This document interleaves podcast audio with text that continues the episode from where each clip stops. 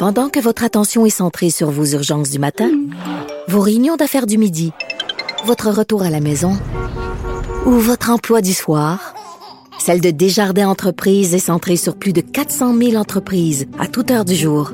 Grâce à notre connaissance des secteurs d'activité et à notre accompagnement spécialisé, nous aidons les entrepreneurs à relever chaque défi pour qu'ils puissent rester centrés sur ce qui compte, le développement de leur entreprise.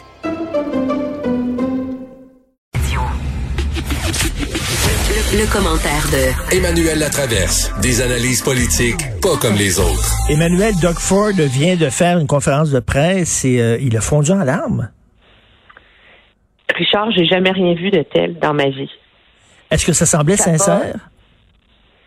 Oui, non, mais tu sais, je veux dire, on peut être très cynique face au, euh, à la politique, là, mais je pense que tout le monde peut s'entendre que les leaders politiques au pays sont subissent et vivent une pression incommensurable depuis un an. Mm. C'est des êtres humains, puis personne ne remet en doute leur bonne foi. Là. je pense qu'il faut quand même euh, avoir un petit peu d'empathie. Mais le problème, c'est que lui, comme premier ministre, a complètement perdu le contrôle.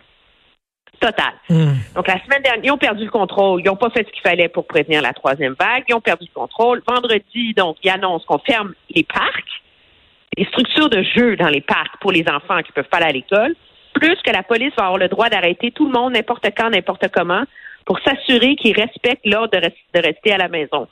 Ça, ça, pour les gens qui sont des adeptes de la, théorie de la dictature militaire, mettons qu'on s'en approchait dangereusement. Alors, son gouvernement est obligé de reculer en dedans de 24 heures par communiqué de presse. Et là, on est jeudi matin. On ne l'avait pas vu depuis vendredi. Alors, la crise politique qui secoue son gouvernement en Ontario est catastrophique. Le lien de confiance avec la population a été complètement brisé par cette approche euh, catastrophique. Et en plus, pour ajouter les à l'injure, il est en isolement préventif parce qu'un de ses proches conseillers a la COVID. Alors, ce matin, il apparaît derrière un lutrin de sa cour, je présume, en banlieue de Toronto et les larmes aux yeux. Il raconte que vendredi dernier, quand l'Ontario perdait le contrôle, il a voulu agir vite pour le bien des Ontariens. Il dit, nous avons agi trop vite, nous nous sommes trompés. Et je tiens à présenter mes excuses personnelles à tous les Ontariens. Agir trop vite, c'est-à-dire avec des mesures trop drastiques? Avec des mesures trop draconiennes, trop drastiques, mal réfléchi. Et après ça, il continue en disant, ne vous imaginez pas que je ne comprends pas la douleur que vous voulez. Nous sommes rendus au point où, comme gouvernement, il n'y a plus de choix facile à notre disposition. Les gens qui n'ont pas pu tenir la main de leurs proches qui mouraient, et c'est là, il se met à pleurer. Écoute, on a un extrait, on écoute un extrait, Manuel. I want you to know that I hear you. I understand you're going through. I understand your frustration. This experience, this pandemic, is something that has affected every single person in Ontario.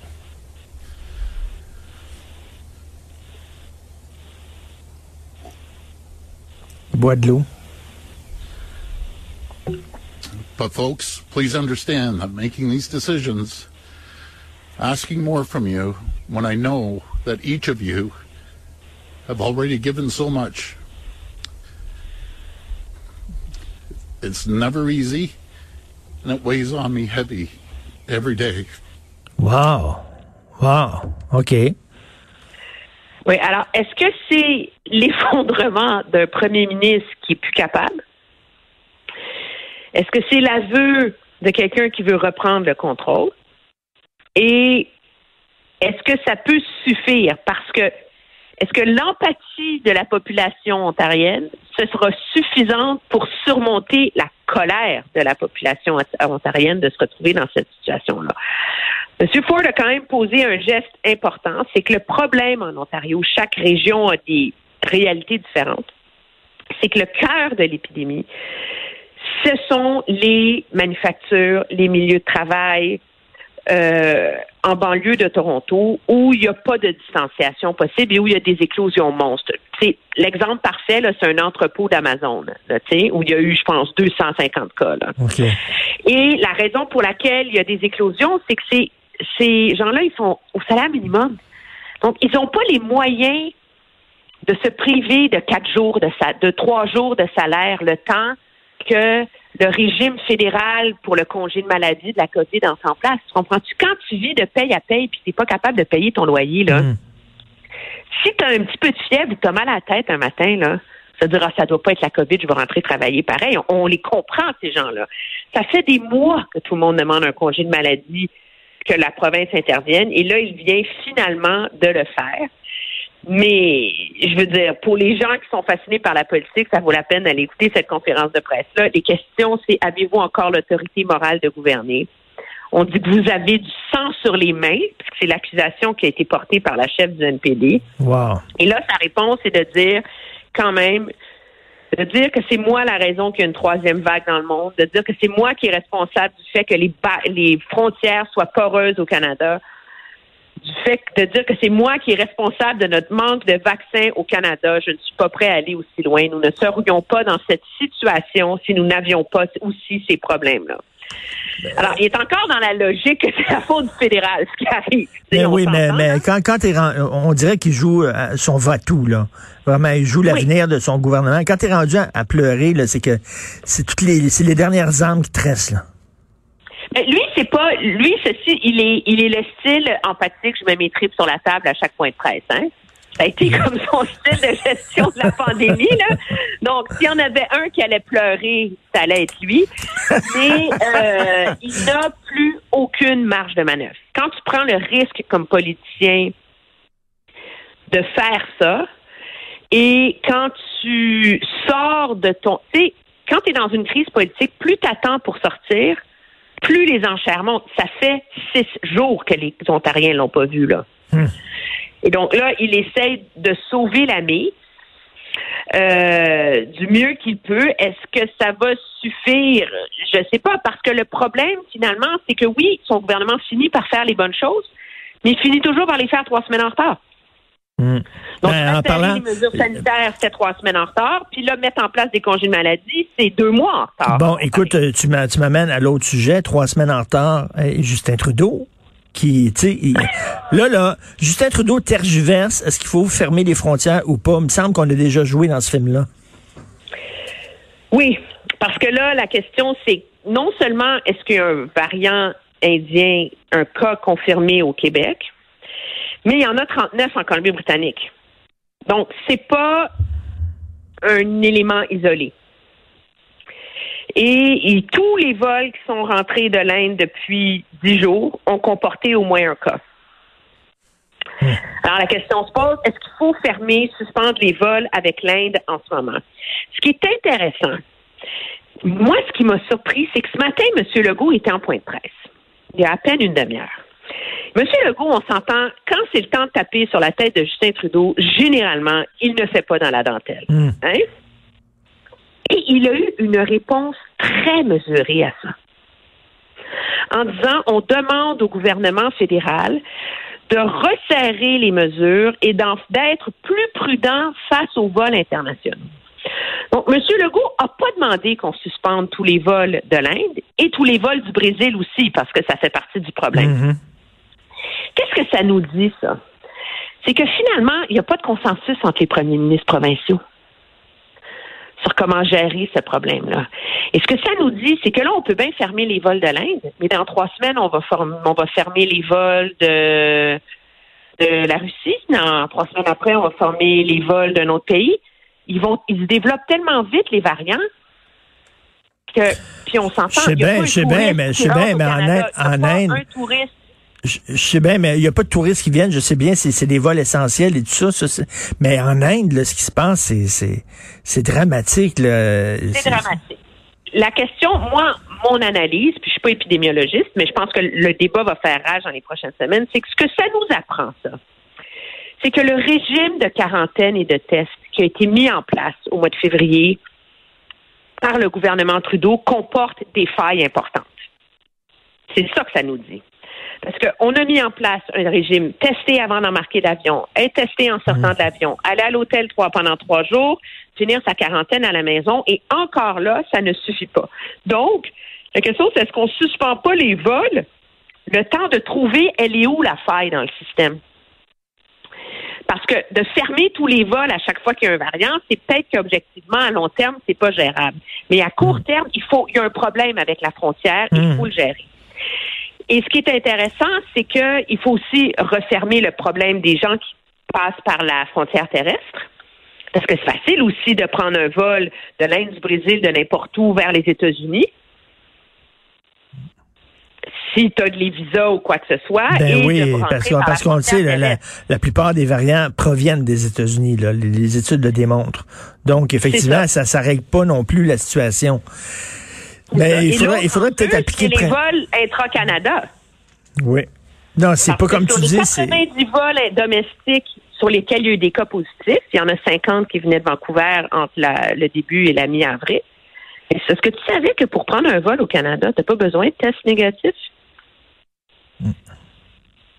Fait qu'on pourrait peut-être commencer par là, tu sais. Tout à fait. Ça aiderait. Et appliquer un genre de principe de précaution. Merci, Emmanuel. Ça me fait Merci, plaisir. merci, Emmanuel Traverse. Salut. Bonjour. Non. Tu on on, on peut, on peut Non, non, moi, moi, je suis pas d'accord. On ferme. Tu sais que là, les collèges à Montréal, là, il y a un article à, à Radio-Canada qui se plaint qu'on on, on procède pas assez vite pour permettre aux étudiants indiens de venir Ah, au Québec. Écoute, là. Attends une minute, là. Y a-tu moyen de faire comprendre qu'on est en pandémie, que tout le monde va faire sa part, ainsi que les étudiants indiens? Ma, ma, ma fille aînée, elle est reçue, euh, elle, elle veut étudier en Australie, OK? Ça fait un an qu'elle a été reçue là, en Australie et pour aller dans une école là-bas. Euh, elle a son visa, elle a, elle a- bon, elle a payé ses, ses, ses frais et tout ça. Elle peut pas, elle peut pas y aller parce que là-bas, ils ont fermé les frontières en Australie. Ils ont fermé les frontières. Le 5 mars 2020, Richard. Je l'ai lu ce matin, là. Le 5 mars 2020. 5 mars 2020. Coronavirus, le Canada, Radio-Canada. Euh, Canada n'a pas l'intention de fermer les frontières, dit Trudeau. Et pendant ce temps, dans le même article, on décrit tous les pays qui ont réagi vite pour contrôler la pandémie et qui ont fermé les vols internationaux aux frontières. Tu te souviens que c'est le provincial qui a dit là, on va aller avertir. On les arrête même pas. Les avertir, puis Valérie Plante a envoyé une escouade pour dire, voici un Eh des oui. clients, essayez de vous moucher dans un Kleenex au lieu de vous moucher dans votre manche. Tu sais, c'est, t'es rendu là où le bon sens, puis je sais pas c'est lequel le plus slow mot à comprendre entre Justin Trudeau puis Thérèse Tam. Je ne sais pas c'est un, si c'est un, c'est un- c'est une course à la niaiserie, mais là, il y en a 39, euh, 36, Mais, mais 39 c'est bizarre, c'est bizarre qu'il n'ait pas levé le ton plus que ça, François Legault. Euh, qu'il n'ait pas parce- exigé à Trudeau. quoi? Faudrait que, faudrait qu'on arrête de travailler en silo, puis qu'il appelle le premier ministre de la, de la Colombie-Britannique, de l'Alberta puis de l'Ontario, là où il y a des aéroports internationaux, sauf erreur, Mhm. il y en a quatre, puis que les quatre appellent Justin pour dire, là, Justin, je sais que tu es un prof de théâtre dans la vie. Je sais que tout ça Mhm. te dépasse. Mais là, faut agir, faut agir au plus sacrant. Mais non. Là, tu sais, François Legault réagit de son bord. Doug Ford réagit de son bord. Les autres, là, tu sais, c'est parce que ça- là, ça presse, il y a urgence. Alors, urgence tu nous parles de quoi? Puis, puis moi, je comprends pas pourquoi on pourrait pas fermer les vols internationaux. Là, là, présentement, là, sur Air Canada, si tu vas sur le site, tu peux réserver des vols pour le Brésil. Ah, Pour c'est- 11, pour 1191 dollars. Qu'est-ce qu'on Mais il faut que ça soit des il faut que ça soit un voyage essentiel, Ben, jugé C'est essentiel. quoi? On va définir c'est quoi essentiel. Tu sais, aller euh, aller euh, faire euh, aérer ta maison mobile dans, dans en Floride, pas sûr que ce soit un vol essentiel. Euh, tantôt, Martin Carly va nous parler, c'est le jour de la Terre. Euh, moi, je pense que la Terre veut pas d'anniversaire, elle veut juste qu'on arrête de la violer. Tu sais, ça, c'est ma question à Martin Carly, parce qu'on a beau avoir plein de, de programmes, on n'est pas si vert. Martin là, dit. ça peut rien. Euh, c'est ça. Euh, professeur émérite en biochimie à l'UCAM, Richard Béliveau, sur les Ben variants. ouais, ben Il faut comprendre des variants? Lui, il dit faut pas paniquer. Mais faut pas niaiser non plus. Il est très optimiste, À Richard 11 heures. Tant mieux. Puis euh, à midi, on a Combe Bastin, qui est correspondant pour euh, RFI, Radio France Internationale, qui est en Inde depuis deux ans. Euh, puis il va nous raconter ce qui se passe là-bas.